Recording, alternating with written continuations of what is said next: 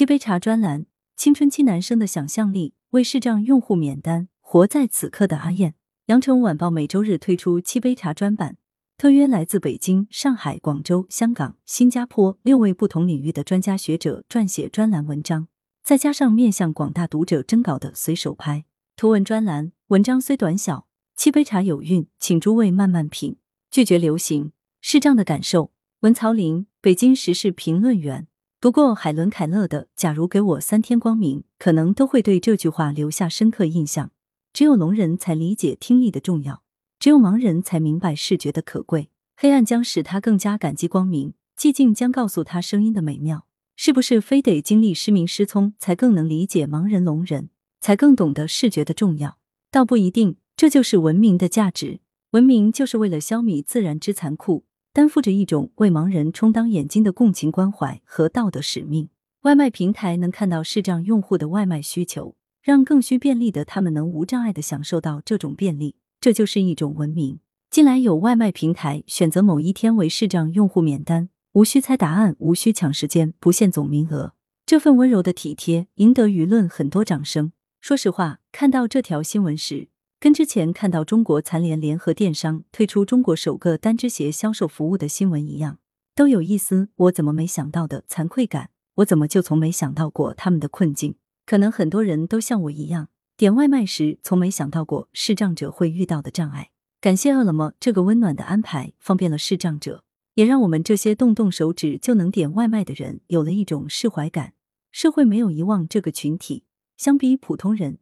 视障者其实更需要享受外卖的便利，视障者方便了，外卖才更有意义。站在视障者角度看问题，不是闭上眼睛戴上眼罩那么简单。对于衰老是什么，一个老年学家让我们动用全身的感官去感受衰老感。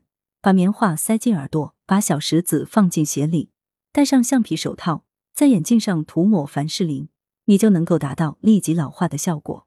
要想真正体会视障感。需要更复杂、更全面的身心代入。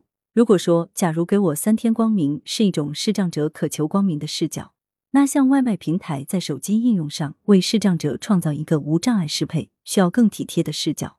文明就是穿两只鞋的能想着一只鞋的人，视觉无障碍的能想着有障碍的人。昙花的话，活在此刻。文尤金，新加坡作家。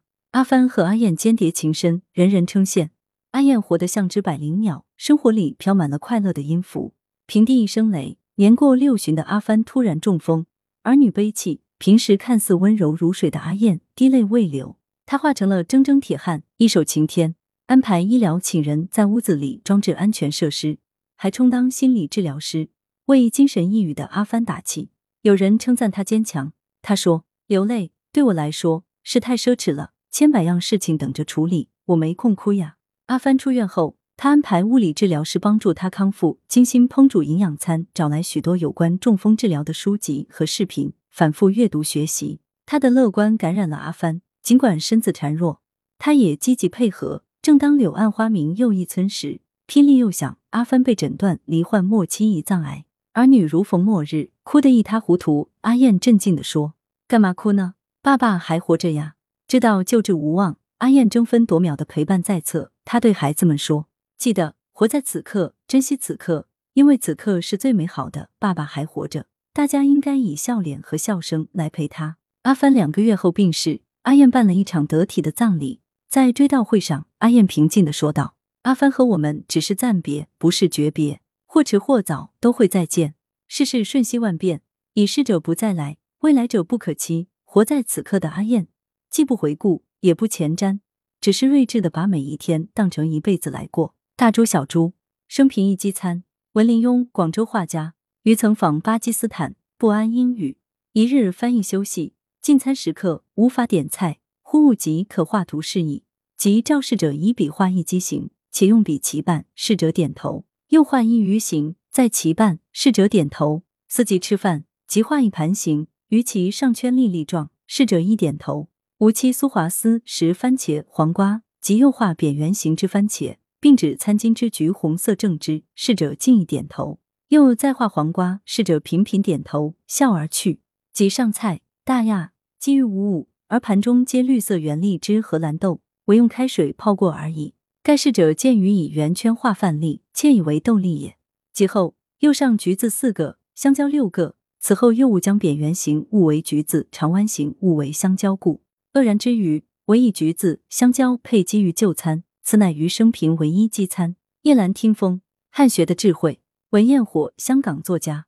我曾探寻某大师一个九玄的问题：对于中国传统文化，譬如日本，其传统文化基本上是来自中华文化的，但是日本人把个中精华部分保存了，他们还吸收了西方国家的现代管理方法。这样一来，他们就可以一只脚站在传统文化，一只脚跨进现代。这是日本明治维新以后振兴的原因。我们中国好像是传统那只脚拔出来了，却走到西方的那一头。问题就是，我们现在要重新将另外那只脚伸进传统文化，这个是不是就是您的理念？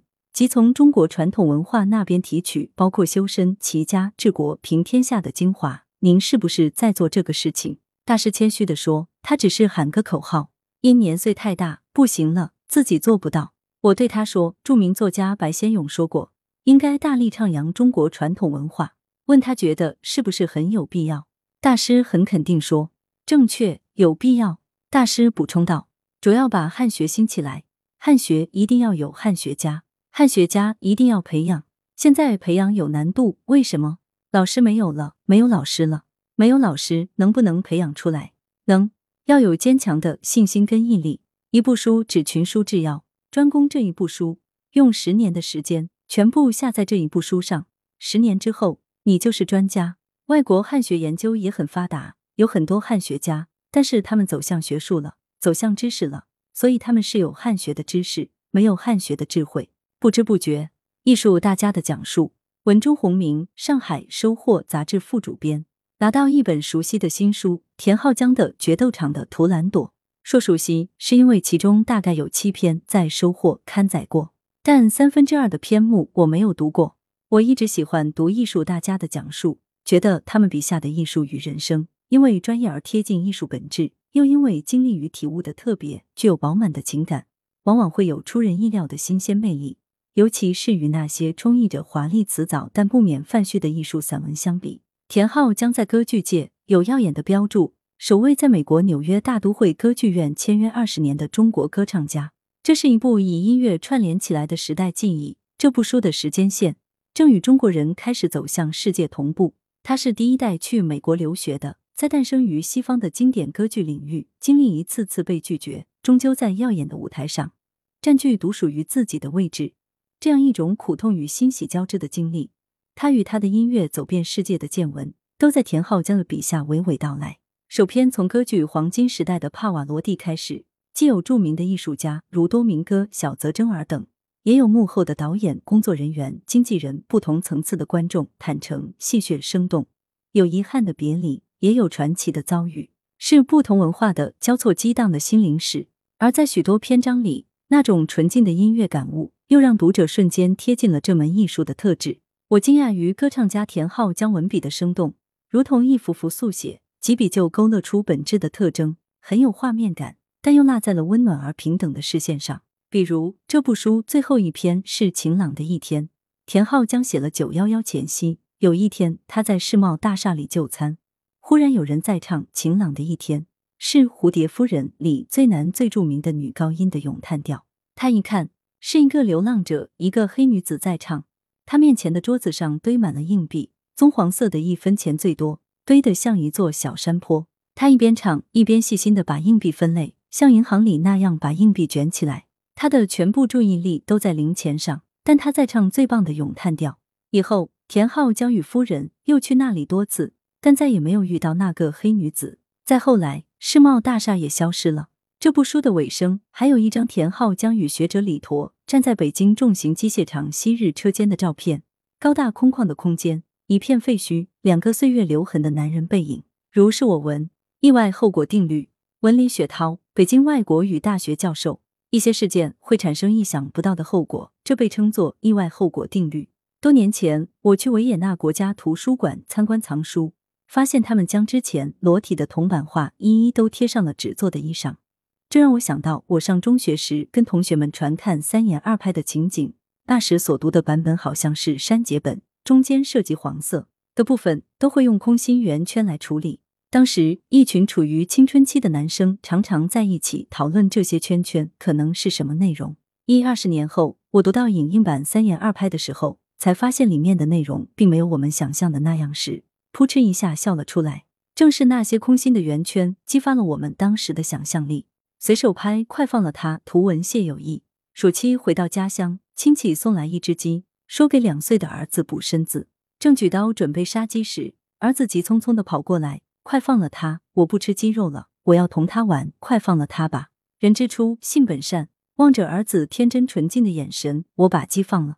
他开心的追逐着和鸡玩在一起。随手拍专用邮箱：ycwbwyb@ 一六三点 com。来源：羊城晚报羊城派。责编：吴小潘。校对：李红宇。